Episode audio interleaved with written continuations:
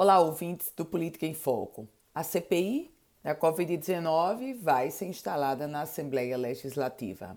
A Comissão Parlamentar de Inquérito, capitaneada por 10 deputados estaduais do Rio Grande do Norte e dos 24 que tem a casa, deverá ser protocolado o pedido dessa CPI amanhã na Assembleia Legislativa.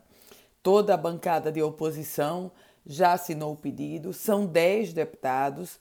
Na verdade, pelo regimento da Casa, se a CPI tivesse assinatura de oito, isso já seria suficiente para a instalação da comissão. Mas são 10 deputados e a governadora Fátima Bezerra, a gestão de Fátima Bezerra agora vai passar por um momento extremamente delicado.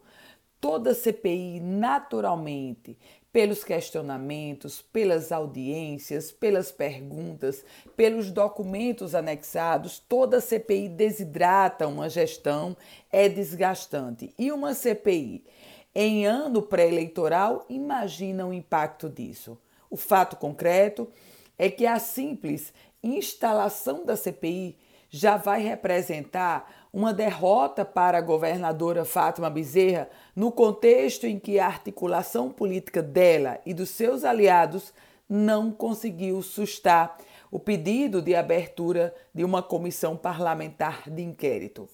Obviamente que a CPI a gente não sabe como termina. Aliás, em se tratando de CPI, a Assembleia Legislativa tem outras duas que até chegaram a ser protocoladas, a ser abertas, mas não caminharam, sob o argumento do distanciamento social, sob o argumento de que não poderia acontecer devido às sessões remotas.